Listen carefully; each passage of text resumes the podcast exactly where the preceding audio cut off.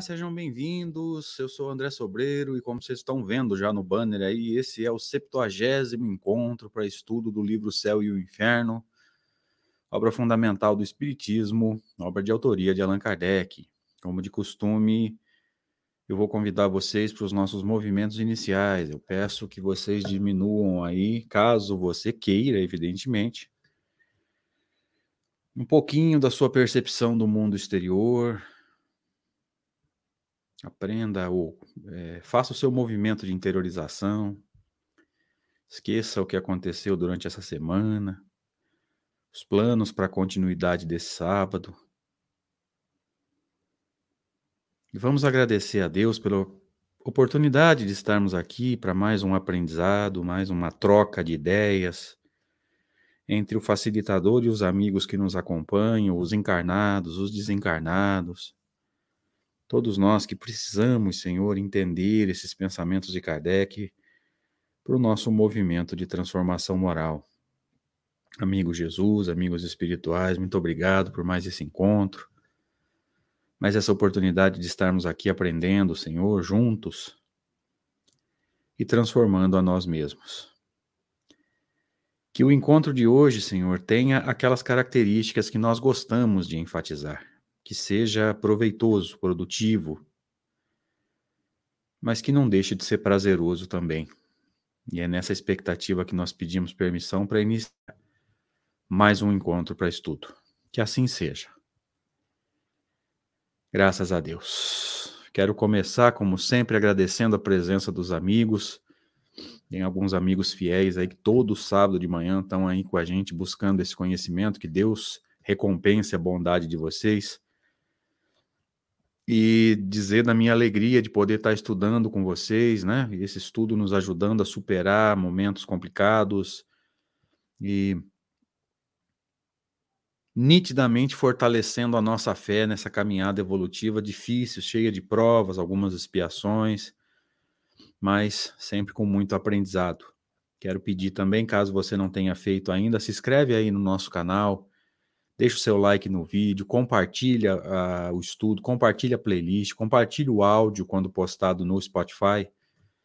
Não pelo André, nem pelo canal do André, vocês sabem disso, já falei várias vezes, mas para a divulgação das ideias de Allan Kardec, para que nós possamos juntos estar aí promovendo um movimento mais massivo possível de estudo do pensamento de Allan Kardec, para que a gente possa entender e reconstruir aí a prática espírita pautado naquilo que Allan Kardec nos deixou. Então, se você puder, se você quiser, faz esse movimento aí, se inscreve, deixa o seu like, deixa o seu comentário e vamos aprendendo juntos então. Tirando os banners aqui para a gente iniciar. Esse, que como nós já vimos, é o encontro número 70 e... Opa, aqui. Voltando então para o slide, livro Céu e Inferno a Justiça Divina segundo o Espiritismo, é, a primeira parte, doutrina, quarto capítulo chamado O Inferno. Voltando para o banner aqui, é 28 encontro para estudo desse capítulo. Eu vou repetir a brincadeira que eu venho fazendo já alguns encontros. Eu não me lembro de ter tido um estudo, um capítulo que tenha levado 28 encontros e ainda não vai ser o último, né? Deve ter mais um ou dois fora esse. Então eu não me lembro de ter tido um capítulo que exigiu tanto tantos encontros de nós aí. Esse é o 28 encontro para mergulharmos nesse capítulo falando sobre o inferno, na desconstrução dos lugares de sofrimento e construção em nós mesmos de que o sofrimento ele advém de uma consciência que não conseguiu apaziguar a si mesmo. Então nós vamos voltar aqui para o último slide da semana anterior, com Allan Kardec nos dizendo, aliás, é, Allan Kardec analisando alguns trechos aí de alguns é, teólogos dizendo assim: a ressurreição não nos restabelece, portanto, nem nas condições físicas do homem inocente, nem nas condições físicas do homem culpado. É somente uma ressurreição de nossas misérias, mas com uma sobrecarga de misérias novas infinitamente mais horríveis. É, em parte, uma verdadeira criação, e a mais maliciosa que a imaginação tenha ousado conceber. Deus muda de ideia. Eu me lembro de ter batido firmemente nisso aqui. Deus que é, é, pregado por essas ideias religiosas é um Deus que muda de ideia. Se ele muda de ideia é porque ele fez alguma coisa da qual ele não gostou. Isso é inconcebível para nós espíritas. Deus muda de ideia e para juntar aos tormentos espirituais, tormentos carnais que possam durar para sempre, ele muda bruscamente por um efeito seu poder as leis e as propriedades por ele mesmo atribuídas desde o começo aos compostos da matéria. Ou seja, a matéria aqui, onde nós chamamos de plano físico, seria uma matéria perecível. Ela envelhece e morre, fica doente, etc, etc. Lá é uma matéria imperecível para que o ser possa sofrer durante toda a eternidade, caso ele esteja, evidentemente, entre os condenados. Tá? Eu me lembro ter falado bastante sobre isso no encontro anterior. Então a gente vai entrar no trecho de hoje do nosso estudo, tá? Ressuscita carnes doentes e corrompidas. E amarrando com um nó indestrutível esse esses elementos que tendem a se separar por si mesmos, aqui a decomposição da carne depois da morte, depois da separação do espírito. E veja que o relato vai falar de um nó indestrutível, portanto, essa carne seria imperecível para que houvesse o sofrimento eterno. Ele também ele mantém e perpetua contra a ordem natural essa podridão viva, ou seja, o sofrimento por toda a eternidade, é, inclusive com o apodrecimento que viria antes, né? Lá no final do processo físico. Ele joga no fogo não para purificá-la, mas para conservá-la tal qual é, sensível, sofredora, ardente, horrível, tal qual ele a quer, imortal. Então veja que é, o que é pregado nesses pensamentos religiosos, Deus que faz com que a gente ressuscite, ressurreição de matéria, ressurreição física, e, e uma matéria imperecível para que possa, no caso dos condenados, sofrer eternamente, apodrecendo e jogando no fogo. Veja que ele falou em fogo não para purificação, porque o Apocalipse, salvo engano, vai trabalhar com a ideia do fogo que purifica. Aqui não, é um fogo só para machucar mesmo, né? E para causar tormentos aí pelo máximo de tempo possível. Então veja que Deus mudou de ideia. Então, durante a vida, a matéria tem, é, é regida por certa leis. Depois, da morte, ou depois da ressurreição, outras leis que fazem essa matéria imperecível, tão imperecível que vocês viram aqui no começo, aí amarrando com um nó indestrutível esses elementos que tendem a se separar por si mesmos, ou seja, lá não acontece o processo de decomposição de matéria que nós vemos aqui. Veja que Deus muda de ideia. aqui a matéria é de um jeito, depois da ressurreição a matéria é, segue outras leis. E os teólogos prosseguem. Face de Deus por esse milagre um dos carrascos do inferno, pois se os condenados não podem imputar senão a si mesmos seus males espirituais, podem, em contrapartida, atribuir os outros a ele. Era demasiado pouco, aparentemente, abandoná-los após a morte à tristeza, ao arrependimento e todas as angústias da alma que sente que perdeu o bem supremo. Veja que aqui está a justiça para o Espiritismo. Não é exatamente abandoná-los após a morte, mas deixá-los colher aquilo que plantaram durante a vida, as consequências dos nossos erros, a tristeza, arrependimento e todas as angústias de uma alma que sente que perdeu o bem supremo, ou seja, ele virou as costas para Deus, evidentemente de forma metafórica, porque tenho encontrado alguns problemas nesse sentido. As pessoas não conseguem entender linguagem metafórica, evidentemente. Você não tem como virar as costas para Deus, porque se Deus é onipresente, para qualquer lado que você virar, você vai dar de cara com ele. Né? Então, evidentemente, virar as costas para Deus é uma linguagem metafórica, é afastar-se das leis de Deus e colher esses fatores aqui, ó, tristeza, arrependimento, angústias que a alma sente, da alma que sente que perdeu o bem supremo, ou seja, o, as dores morais naturais é, daqueles que se afastaram de Deus. Evidentemente, afastar-se de Deus é outra metáfora, espero que os amigos estejam entendendo isso. Mas aqui eles atribuem um, é, uma, uma, relativa culpa a Deus, ó, face de Deus por esses milagres, um dos carrascos do inferno. Por quê? Porque além de deixar a pessoa sofrer com remorso, culpa, arrependimento, etc., etc., ainda coloca num lugar de sofrimento. Então, evidentemente, é, nessa situação e sem esse entendimento, alguns condenados vão blasfemar. Nós espíritas vemos um grande problema nisso? Não. Quando alguém chegar numa casa espírita falando mal de Deus, pelo amor de Deus, deixa ele falar. O Deus que nós aprendemos em Espiritismo é um Deus que não se ofende, é um Deus que ama, é um Deus absolutamente perfeito. Nós ainda trazemos muito disso ainda. Não, não pode falar mal de Deus, não pode caluniar Deus. A gente acha que Deus, a, a inteligência suprema está preocupado com um imperfeito revoltado, falando coisas que, que não têm sentido. Só os espíritos imperfeitos se ofendem com esse tipo de, de conversa. Tá? Então, evidentemente, voltando para o assunto, eu fiz um pequeno adendo aqui. É... Os revoltados vão colocar a culpa em Deus. Não só por permitir esse processo de colheita do, da tristeza, do sofrimento, da angústia, do arrependimento, em alguns casos da culpa, mas esses que acreditam na existência desses lugares de sofrimento eterno é, vão dizer que Deus é um carrasco, por quê? Porque ele cria e permite esses lugares de sofrimento, ou permite que se crie, vai depender da crença, né? E aí não vamos discutir crença aqui, nós estamos discutindo o pensamento central, ok? Deus irá, segundo os teólogos, buscá-los nessa noite no fundo do abismo. Ele os trará um momento à luz, não para consolá-los, mas para revesti-los de um corpo hediondo, flamejante, imperecível, mais contaminado do que a túnica de Dejanira, só então ele os abandona para sempre. Veja que o Deus que é pregado nessa situação é um Deus carrasco mesmo, ou seja, um Deus que, é, que nós é, se fôssemos aí estudiosos chamaríamos de criminoso né, ou assassinato com requintes de crueldade. Não é exatamente o Deus que nós encontramos em Espiritismo. Nós encontramos em Espiritismo um Deus que abre todas as portas ao arrependimento. Ah, mas André, o arrependimento dói? Dói. Na verdade, se a gente for ler, é, for pensar ao pé da letra, pode doer.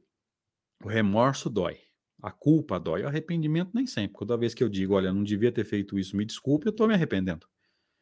O remorso e a culpa são processos um pouco mais dolorosos, né? Mas é, pensemos nisso, gente.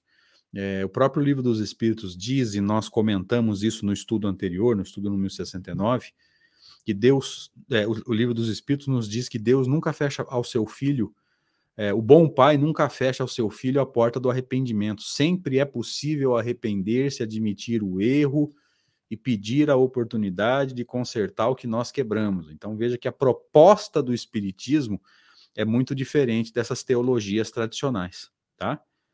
É, aqui nós já comentamos, vamos seguindo então ele nem mesmo os abandona, visto que o inferno só subsiste, assim como a terra e o céu, por um ato permanente de sua vontade, como nós dissemos agora há pouco. Ou ele criou um lugar de sofrimento, nessa crença, não tente entender isso pelo Espiritismo, isso não existe, mas ou ele criou nessa crença um lugar de sofrimento, ou ele permitiu que se criasse um lugar de sofrimento sempre ativo, ou seja, um Deus que trabalha o tempo todo, como nos é dito no, no Novo Testamento. Meu pai trabalha até hoje, eu trabalho também. E tudo se desfaria se ele cessasse de sustentá-lo, ou seja, só, esse inferno só continua existindo porque Deus assim o quer dentro dessa crença. Por que, que eu estou batendo firme nisso? Deixa eu fazer um, um, um adendo aqui. Por que, que eu estou batendo firme nisso? Dentro da crença religiosa tradicional, dentro da crença dos nossos irmãos assim o assado. Porque já aconteceu aqui na minha região de alguém pegar esses textos aqui sobre o inferno pagão, o inferno cristão, e levar para um curso numa casa espírita, e a pessoa chegou meio desavisada, não sei se chegou meio atrasada, não entendeu que estava sendo exposto ali o inferno pagão, posteriormente o inferno cristão, mas não do espiritismo. E saiu falando que o espiritismo acredita que tudo isso existe no inferno, tudo isso que nós vimos nesses 28 encontros que os amigos acompanharam aqui. Então é por isso que eu estou batendo firmemente nisso, gente. Kardec está nos ajudando a entender a inconsistência de uma crença. Isso não existe para o Espiritismo, assim como não existe lugares de sofrimento, lugares para você purgar, lugares para você eliminar as energias assim assado, que é a crença do umbral. Tá? Isso não tem fundamento em Kardec, nunca teve. Desculpem os amigos que estudam outras obras, mas não tem. Tá? Então sejamos sinceros e honestos aqui. Tá? Tem gente que acredita? Tem. Nós respeitamos, mas eu não encontrei nada em Kardec que me ajude a pensar que o plano espiritual é dividido em círculos vibratórios e que existem círculos é, adequados para você expurgar energias que você ainda tem. Isso não tem fundamento para aqueles que estudam Kardec ou para aqueles que estudamos Kardec, né? Então, é, Deus seria, segundo essa crença, o carrasco que criou ou permitiu que se criasse esse lugar, e ainda por cima, ou é o próprio Deus, nessa crença, sustenta esse lugar, ou permite que alguém o sustente, tá? É, ele manterá então incessantemente a mão sobre eles para impedir seu fogo de extinguir e seus corpos de se consumir. Então veja que essa mão de Deus é, representa o quê? Simbolicamente a ação de Deus na manutenção desse sofrimento, querendo que esses desgraçados imortais contribuam pela perenidade de seu suplício para a edificação dos eleitos, ou seja, de alguma forma é, o suplício eterno deles é, exaltaria aqueles que conseguiram vencer durante a encarnação. Então, veja, o sofrimento de um é necessário para a exaltação do outro, que é mais uma coisa que nós não temos como comprovar no pensamento de Allan Kardec, porque aquele que se elevou no pensamento da verdadeira doutrina espírita trabalha por aquele que ficou para trás. Aquele que dá um passo à frente, claro, continua evoluindo, continua pensando na sua evolução, na sua melhora, mas desenvolve um sentimento chamado caridade. Na verdade, desenvolve um sentimento chamado amor. Caridade não é sentimento, caridade é ação, né? Caridade, amor é, é o sentimento, caridade é o amor em ação. Então, é, a, o pensamento espírita é um pouco diferente.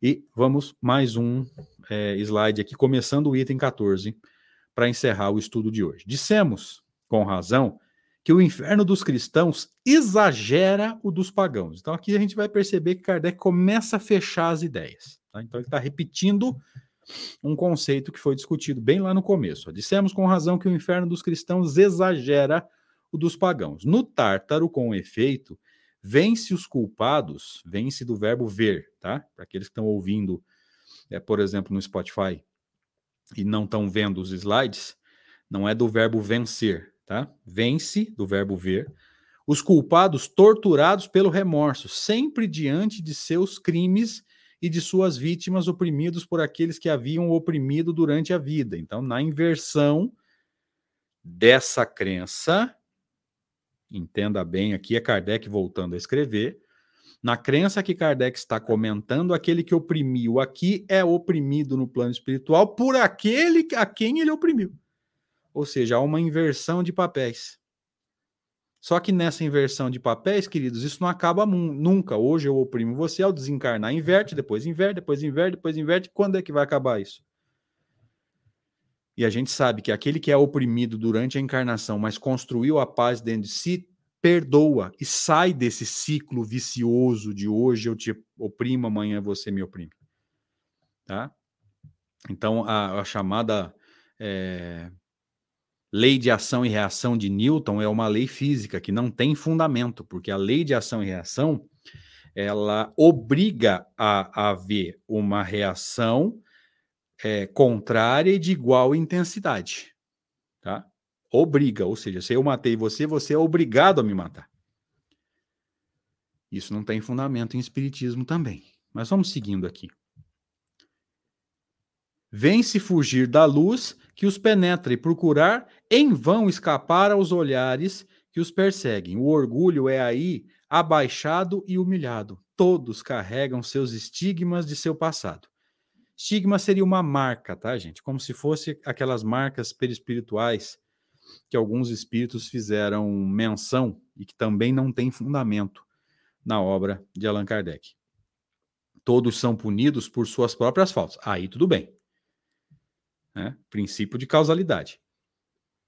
Só que é, a gente sabe que isso aqui é, é, um pouco diferente na obra de Kardec, porque a punição está no sentido de eu quebrei, eu volto para consertar, não é exatamente uma punição. Eu tenho que voltar para consertar aquilo que eu quebrei, não é uma punição, uma oportunidade de aprendizado. O conceito muda um pouco, né? a tal ponto que, para alguns, basta abandoná-los a si mesmo e se julga inútil acrescentar outros castigos. Aqui faz um pouco de sentido para nós espíritas. Porque aquele que não tem paz, basta você deixar que ele colha a ausência da paz e ele vai, por si só, colher o que ele plantou. Quando é que ele vai perceber isso? Quando ele tomar consciência do processo. Tomando consciência do processo de que ele não construiu paz em si, a coisa muda. Aí ele vai buscar a construção dessa paz. Como? Resgatando os seus erros, consertando aquilo que quebrou, reaproximando daqueles que ele ofendeu, perdoando aqueles